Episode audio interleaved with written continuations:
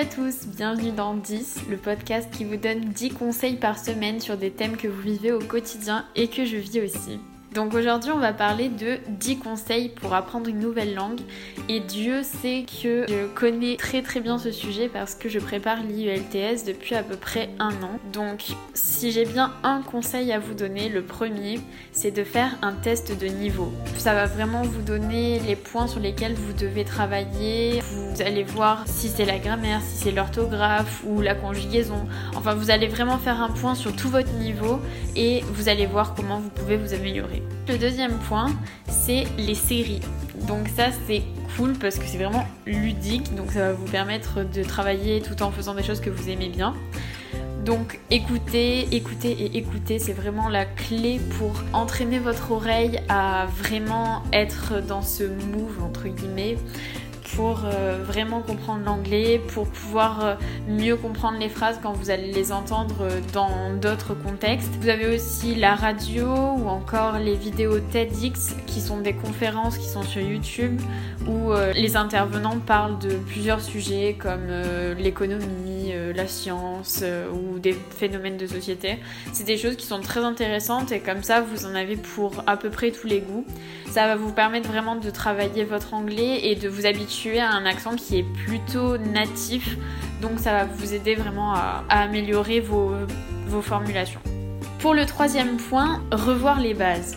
C'est quelque chose que j'ai longuement hésité à faire et pourtant qui est un basique de revoir tout ce qui est grammaire qu'on apprend au collège, au lycée. Euh, vous avez des sites, des applications, donc des sites comme euh, Anglais Facile, des applications comme euh, Duolingo, d'autres payantes que je ne connais pas trop.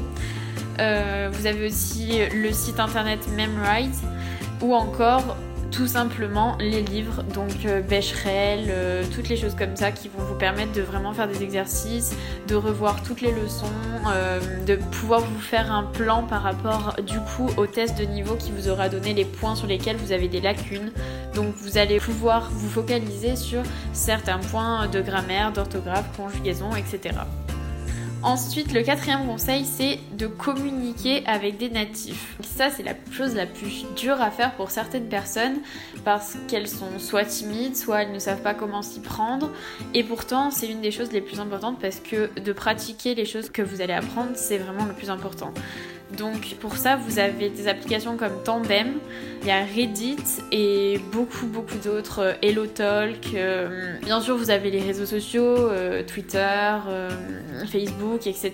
Mais Tandem et HelloTalk, par exemple, sont des réseaux, des réseaux entre gros guillemets qui vous permettent seulement de communiquer avec des gens pour apprendre une langue. C'est vraiment un échange linguistique où vous allez pouvoir échanger avec euh, ces personnes dans le même but. Donc par exemple, eux vont vouloir apprendre le français et vous allez vous apporter. Par exemple, il peut vous répondre en français et vous lui répondre en anglais sur la même conversation ou alors alterner, enfin comme vous voulez. Vous avez aussi des espèces de meetings qui se font souvent dans beaucoup de villes où des gens de différents langages se rencontrent pour pouvoir euh, parler ensemble euh, dans leur langue C'est l'occasion de rencontrer des gens qui vont vous aider à pratiquer la langue que vous êtes en train d'étudier. Le cinquième conseil, c'est d'apprendre du vocabulaire. Souvent, ce qui manque aux personnes qui apprennent une nouvelle langue, c'est tout cet aspect vocabulaire parce qu'on a parfois euh, beaucoup de grammaire, mais tout le vocabulaire, c'est une grosse lacune. Donc, ce que je vous conseille de faire, c'est de faire des listes de vocabulaire par rapport à des thèmes. Par exemple, vous allez prendre l'agriculture et vous allez marquer tous les mots que vous trouvez et qui restent euh, assez basiques, pas partir dans des, euh, dans des mots que même en français on n'utiliserait pas. Ou alors vous allez pouvoir regarder des séries, euh, lire et écrire le vocabulaire que vous ne connaissez pas ou que vous ne comprenez pas pour aller ensuite le chercher. Et là, vous avez deux options. Soit vous vous faites une liste sur le site Memride ou l'application. C'est un site qui va vous permettre de créer des espèces de cartes et vous allez ajouter par exemple votre mot avec sa définition en français et lui va vous faire répéter plusieurs fois jusqu'à ce qu'il décide que ce mot est entré dans votre mémoire à long terme. Donc par exemple, il va vous faire répéter, euh, je ne sais pas, euh, cheese il va vous le faire répéter jusqu'à ce que vous imprégniez le fait que cheese ça veut dire fromage et voilà. Ensuite, on a l'application Quizlet. C'est à peu près le même principe, sauf que euh, personnellement, c'est celle que j'utilise le plus, que je trouve le plus simple d'utilisation parce que tout le monde rentre ses définitions, donc ça va beaucoup plus vite quand on a des séries de mots à rentrer. Euh, c'est vraiment communautaire, donc ça permet d'aller plus vite. Mon sixième conseil, c'est une chose que vraiment j'aurais dû faire beaucoup plus en préparant l'IELTS, c'est de communiquer tout le temps dans cette langue. Par exemple, vous êtes en train de parler avec vos amis, essayez de leur demander de parler en anglais, que ce soit par message si jamais vous êtes gêné parce qu'on est souvent très timide de parler une autre langue que notre langue maternelle quand on est en présence d'autres personnes.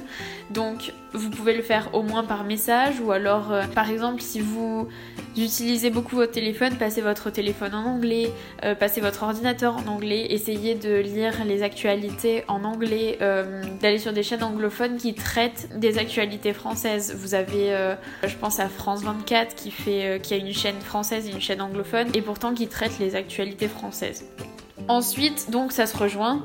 Mon septième conseil, c'est de faire des choses que vous faites en général, mais dans cette langue-là. Par exemple, vous aimez cuisiner, vous allez vraiment cuisiner euh, des recettes du pays dans la langue de ce pays-là. Par exemple, si c'est en anglais, vous allez apprendre euh, comment mesurer euh, en cup et en même temps, vous allez apprendre à faire des recettes qui vont être potentiellement très bonnes. Donc, vous pouvez faire plein de choses comme ça, lire en anglais, faire tout ce que vous aimez faire en anglais. Vous pouvez aussi, euh, donc ça c'est mon huitième conseil, vous pouvez aussi vous parler. Ça c'est très très important. Vous allez par exemple faire la cuisine et vous expliquer à vous-même ce que vous êtes en train de faire. Ou tous les moments où dans la vie quotidienne en temps normal vous vous seriez parlé seul, euh, en train de vous dire oh merde j'ai pas fait ça, euh, ou oh j'ai ça à faire, il faut que je me bouge bah vous allez vous le dire aussi, mais en anglais. Et vous verrez qu'à force, le mécanisme va se faire et vous allez penser en anglais. Pour le neuvième conseil, ce que je peux vous conseiller, c'est de vous faire un planning avec des points. Je m'explique.